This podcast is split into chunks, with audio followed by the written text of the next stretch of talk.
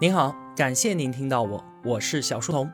我的节目首发平台是在小书童频道微信公众号，小是知晓的小，在公众号里回复陪伴可以添加我的个人微信，加入我们的 QQ 交流群。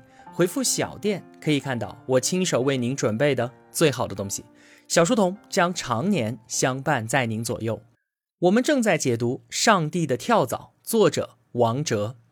今天啊，我们的故事要回到十六世纪，从哥伦布发现新大陆之后说起。一四九二年，哥伦布发现了美洲大陆，但他欣喜若狂的以为啊，自己是来到了遍地都是黄金的印度。当然了，他更不可能意识到新旧两个世界将会发生剧烈的碰撞，以至于酿成了人类历史上最大的一场悲剧。在此后不到半个世纪的时间里面，以西班牙人为首的欧洲人粉碎了美洲大陆上的两个庞大帝国，完全的征服了这个新世界。我们就先来看看这两个关于征服的故事。在发现新印度二十八年之后，历史上最大的一个赌徒埃尔南·科尔蒂斯押上了自己全部的身家，招募人马，购买物资，组成了一支有五百多人的远征队。坐着船从殖民地古巴来到了美洲，下船之后啊，在他们面前的是统治着墨西哥全境上千万人的庞大帝国阿兹特克。帝国的首都特洛奇蒂特兰城位于今天的墨西哥城，那是一座巨大的、气势恢宏的人工岛，通过四座浮桥和大陆相连接，占地有十三平方公里，其中啊居住着二十万人。我们一提到西方的征服者在美洲的那些所作所为，从来想到的都是血腥的杀戮和劫掠。但其实啊，并不完全都是这样的。因为来到美洲大陆的那些西方人，他们的目的很简单：熙熙攘攘，利来利往嘛。我是来这儿发财的。他们用西方廉价的手工制品到这个地方，就可以卖非常高的价钱，特别像是玻璃珠。印第安人是没有玻璃制造工艺的，所以把玻璃当做珍贵的宝石，愿意用大量的黄金来交换。因此啊，西方人在美洲当个奸商就能够轻而易举地赚到钱，何必又要动刀动枪的呢？所以科尔蒂斯的远征队才来的时候也是一样的，和气生财嘛。他来到美洲大陆才开始，绝对不会有什么我要征服阿兹特克帝国这样的想法的。为什么？因为这根本就不现实嘛，痴人说梦。人家阿斯特克帝国崇尚武力，拥有几十万的武士。尽管科尔蒂斯手上有火枪有战马，但也只有区区几百号人啊，怎么可能和这样的大帝国硬碰硬呢？除非啊，他们是二战之后穿越过来的装甲部队，开着坦克，扛着重机枪，那还差不多。后来呢，科尔蒂斯和印第安人的数次交手也证明了火器并没有起到太大的作用。更多的时候啊，远征队都是靠手中的宝剑出生入死的。那关于战马就更不值一提了，因为墨西哥湖区的地理环境让马匹根本就没有用武之地。一开始啊，科尔蒂斯声称自己是西班牙国王的使臣，是前来拜访的。阿兹特克的国王叫做蒙特苏马。也没有太多的防备心了，远道而来的就是客人嘛，好吃好住的招待着，并且赏赐了大量的金银，这算是远征队和阿兹特克帝国的一段蜜月期。但是啊，西班牙人和印第安人的意识形态、宗教信仰存在着巨大的冲突。阿兹特克帝国信奉太阳神，随时都在搞活人祭祀，就是把人当做祭品绑在祭坛上，开膛破肚，把心脏直接给挖出来，祭品的手脚也要被吃掉。那科尔蒂斯这帮天主教徒哪里受得了这个？当着国王、祭司大臣的面，是接二连三的抨击活人祭祀，还要求他们改信天主教。那这样冒失的做法，当然就把人家的祭司给惹毛了。事后啊，科尔蒂斯也意识到，万一阿兹特克人翻脸，自己带来的这几百个人根本就不够看，只有束手就擒的份。干脆我们先下手为强，就找了个机会把国王蒙特苏马给控制了起来。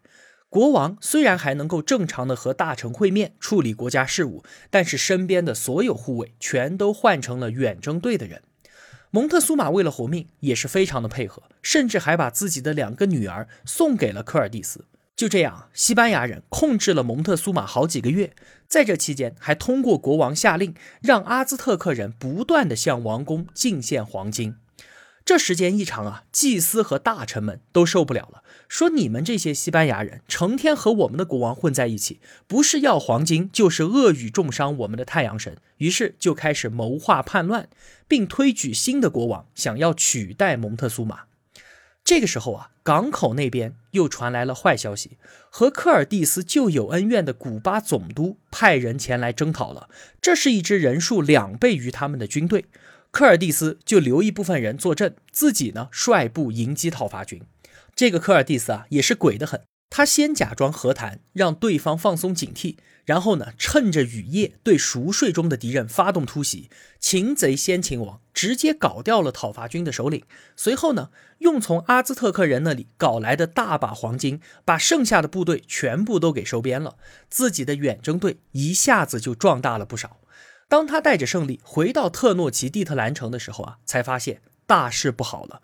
城中的阿兹特克人发动了叛乱，守军将领过于急躁，屠杀了几千名阿兹特克贵族，这直接引发了暴动。科尔蒂斯一进城就发现中计了，阿兹特克人撤走了浮桥，将远征军困死城中。那没有了食物和水的供应，特诺奇蒂特兰瞬间就成为了一座孤岛。他们赶紧打出蒙特苏马这张王牌，想用它来平息暴乱。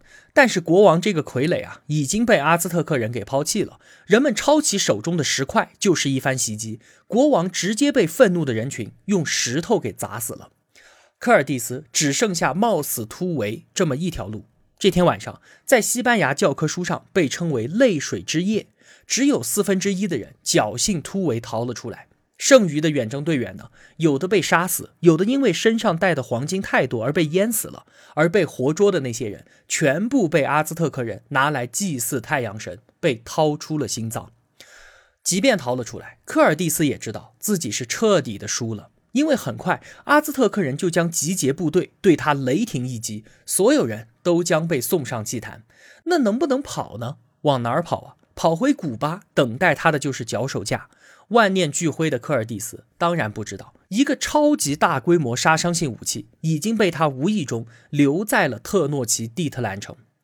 科尔蒂斯和部下战战兢兢地等待着死亡的降临，可是等了很久，一向有仇必报的阿兹特克人竟然一点动静都没有。怎么回事呢？泪水之夜之后啊，继位的新国王极端的仇视西班牙人，他当然不会放过任何一个远征队员。但是啊，当他重整帝国秩序，准备追杀科尔蒂斯的时候，他突然发现自己已经无能为力了。一种恐怖的怪病开始像风一样的在人群当中流行，正在备战的成千上万的阿斯特克武士相继死亡。很快，就连国王自己都一命呜呼了。得病的人浑身上下都长满水泡，在高烧和剧痛当中死去。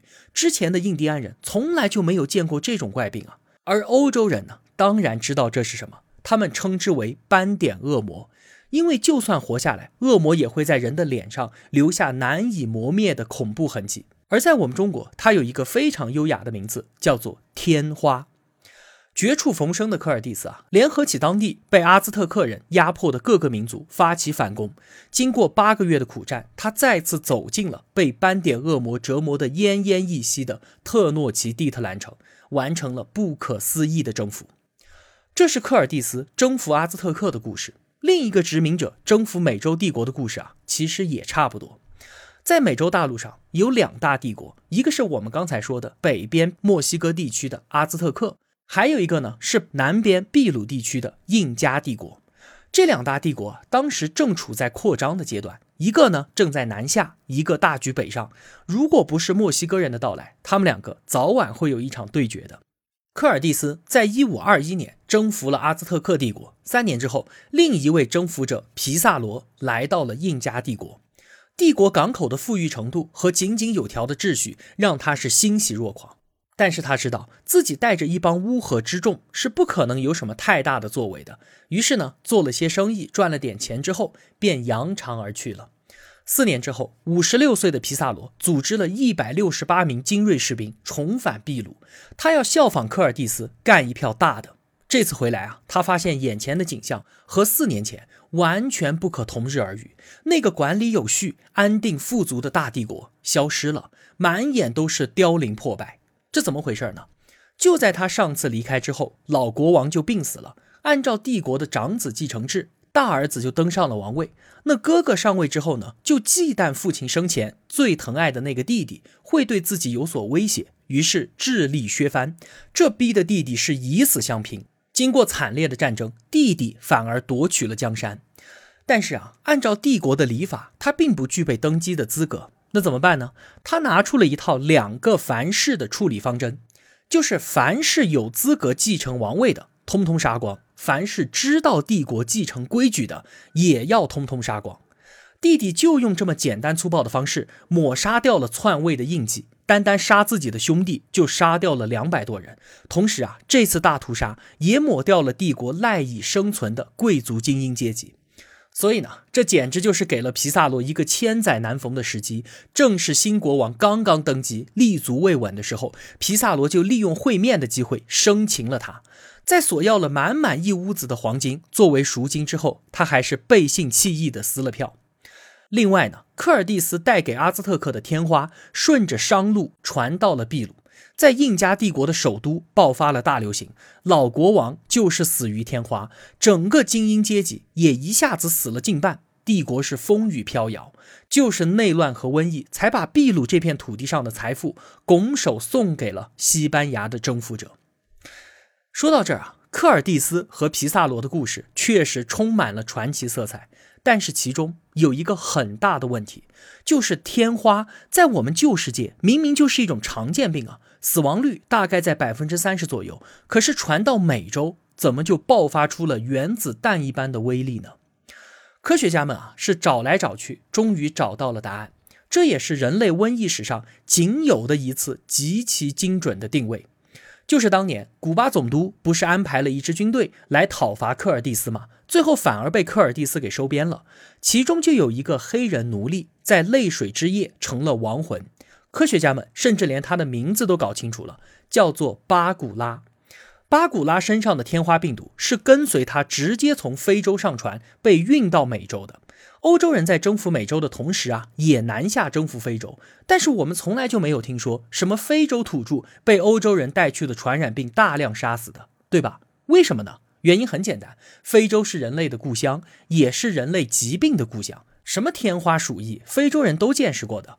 而美洲的印第安人是早年跨过白令海峡过去的那几百个猎人繁衍而来的，所以它的基因和旧大陆的人类相比啊，相对单一，对于天花异常的敏感。所以曾经在旧大陆横行的鼠疫，在美洲并没有引发太大的流行。而古巴拉所携带的那一株非洲古典天花病毒，对于久经天花考验的欧洲人来说呢，并没有什么太大的毒性；但是对于基因相对单一、对天花又异常敏感的印第安人来说，就达到了重者必死的程度。所以啊。这一株古老的天花病毒才会像狂风一样的吹遍整个美洲大陆，用一百年的时间杀死了九成的原住民，让印第安人彻底失去了和殖民者抗衡的资本，也永远的丢掉了新大陆。天花和我们上期节目所说的鼠疫是不一样的，它是由病毒引起的，病毒相比于细菌要小得多得多，大概只有细菌的百分之一，甚至是千分之一。所以呢，能够观察到细菌的光学显微镜，它是看不到病毒的。直到二十世纪，人类发明了电子显微镜之后，我们才看到了病毒的真面目。细菌啊，它好歹还是一个有生命的细胞，而病毒完全没有细胞结构，它只是一小坨蛋白质包裹着遗传物质。细菌是可以单独存活的，但是病毒不行，病毒必须要寄生在细胞内部才能活动和复制，不然就像是灰尘一样，是没有任何生命特征的。所以，病毒是介于生命体和非生命体之间的物质，被称之为生命的边缘。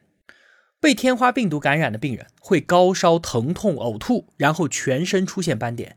如果病毒攻击心、脑、肝、肾、肺这些重要的器官，病人就会在一个月之内死亡，死亡率就是刚才说的大概百分之三十。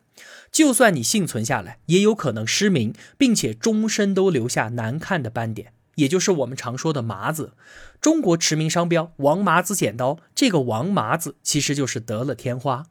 得过一次天花之后啊，就会终生免疫，不再复发。天花这个恶魔啊，在人类文明当中造成的恶果实在是太深重了，这是每个人都必须要过的一道坎儿。因为只有在发了天花之后没死，这条命才算是你自己的。当年啊，我们大清朝顺治皇帝，他就在犹豫是把皇位传给玄烨，也就是后来的康熙大帝，还是传给另一个叫做福全的皇子。顺治皇帝一直是摇摆不定的。那最后他怎么下定决心的呢？就是玄烨已经出过天花了，他已经迈过了这道坎儿，但是福全没有，他能不能够活着长大都是没有定数的。你看，就这样，天花就决定了天下江山的归属。所以啊，这也反映出了当时人类对于天花深深的恐惧。那我们是怎么消灭天花的呢？这就要说到一个伟大的名字了——爱德华·秦纳。十八世纪是一个动荡的年代，欧洲各国是打得一团糟。同时呢，这又是一个伟大的年代，因为人们对于科学的信仰和追求都是空前的。一七四九年，秦纳出生于英国。十二岁的时候呢，跟随一名医生开始当学徒，之后就在一家医院里面一边工作一边学习。有一次啊，秦娜跟随师傅来到一家农场，遇见了漂亮的挤奶女工。青涩的少年就和美丽的姑娘聊了起来，聊着聊着就聊到了天花上。姑娘说啊，她自己并不害怕天花，因为他们就不会生这个病。在英国，挤奶女工就相当于今天的美女网红一样的受欢迎，因为她们的皮肤是完美无瑕，不会有天花的斑点，也不用担心娶回家之后哪一天突然因为天花而毁容。过了很多年之后啊，秦娜才搞清楚，原来这是因为英伦三岛和西欧的牛身上会出现一种叫做牛痘的病，身上呢会长一些小痘痘，不过不严重。过一段时间自己会好，而经常和牛接触的挤奶女工也会感染这个牛痘，同样是症状轻微，不存在性命之忧。最关键的是啊，这个牛痘和致命的天花是交叉感染的，得了牛痘之后就不会再得天花了。秦娜于是赶紧找人进行实验，证实了种牛痘的有效性和安全性。一七九八年，四十九岁的秦娜把自己的实验成果写成了一本小册子，出版发行。尽管啊，当时我们并不知道天花到底是怎么来的，我们也不知道病毒的存在，但是从此人类就掌握了镇压斑点恶魔的神器。秦娜的发现可谓是石破天惊，这不仅仅是对抗天花，而是人类第一次意识到疾病是可以被预防的。在此之前，人们都觉得生病这件事儿啊，就和吃饭睡觉是一样的，是生活中不可避免的一部分。而正是从秦娜开始，我们才意识到自己拥有战胜疾病的力量。它带给人类的是前所未有的信心啊！而这个信心，就是我们今天所享受的现代文明的源泉。秦娜很快就被荣誉包围了，英国皇家、俄国沙皇都给他颁发奖章。随后，他就把自己的接种方法无偿的奉献给了全世界。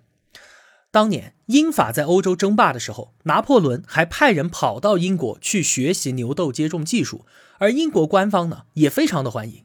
技术学回去之后，拿破仑就下令全军接种。英国对此是大加赞赏啊，因为这样一来就不用再担心抓到的法国战俘带来的天花了。对此啊，秦娜是感慨地说：“科学没有战争。”拿破仑他曾经收到过一名英国乡村医生的来信，请求他释放几名英国战俘。对于这样的要求，拿破仑一般是不予理会的，直接就把信随手丢进垃圾桶。但是当他看到信的签名之后，他说。我没有办法拒绝这个人提出的任何要求。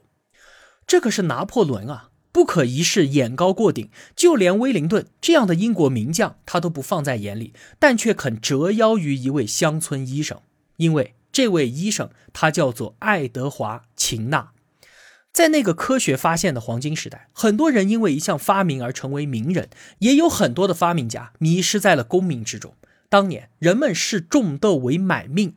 秦娜完全可以靠自己的牛痘接种技术成为巨富，但是呢，她选择远离喧嚣的城市，坚守做一个乡村医生的快乐。他所追求的仅仅是在家乡有家人和朋友，受到周围人的喜爱就足够了。秦娜在六十二岁的时候得了一场大病，四年之后妻子去世，这让她迅速的衰老。七十一岁的时候中风，但是恢复了过来。三年之后中风再次光临。这次啊，他没能幸运的躲过去。一八二三年去世，终年七十四岁。之后的将近两百年，人类出现了很多的科学巨人，但是啊，无论他们取得多大的成就，无论他们有多么的狂妄，只要他们想到秦娜矗立在英国伯克利的墓碑，就会变得无比的谦逊。那块墓碑上写着：“这里是人类最伟大的医生的长眠之地。”秦娜以她的智慧，把健康和生命带给全世界半数以上的人们。在这个星球上，绝对不会有第二块墓碑能够承受如此的重量。那因为天花病毒只会感染人，如果没有了发病者，就可以说啊，我们已经消灭它了。于是呢，一九八零年，世界卫生组织就宣布，人类已经成功的消灭了天花。那斑点恶魔真的就不会再度降临人间了吗？那可未必。天花的毒株一直都存储在某些国家的实验室当中。当年，世界卫生组织就要求各个国家把他们保存的天花毒株都给销毁掉，或者呢送去美国和苏联统一保存。同时啊，这两个超级大国也保证绝对不会将其用于生化战。在军事家眼中，天花和鼠疫一样，是一个可以在短时间内消灭掉上百万敌人的有效武器。后来，世界卫生组织一再要求彻底销毁天花毒株，但是一直都没有实现。本来说是一九九三年，却是一再的往后推。反对者就认为啊，必须要保留下来，研究新的疫苗，以备日后天花卷土重来。二零零一年，美国遭受恐怖袭击，为了防止恐怖分子利用天花，布什总统下令不再销毁天花毒株，并且购买了大量的疫苗，以应对可能发生的生化恐怖袭击。秦娜在天上，如果看到这一幕，或许会流下眼泪的。因为自然界当中的斑点恶魔是能够征服的，而人心当中的斑点恶魔却是永远都没有办法被消灭的。好了，今天的节目就是这样了。如果我有帮助到您，也希望您愿意帮助我。我用跨越山海的一路相伴，希望得到您用金钱的称赞。愿生活中所有的美好都不被辜负。小店期待您的光临。我是小书童，我在小书童频道与您不见不散。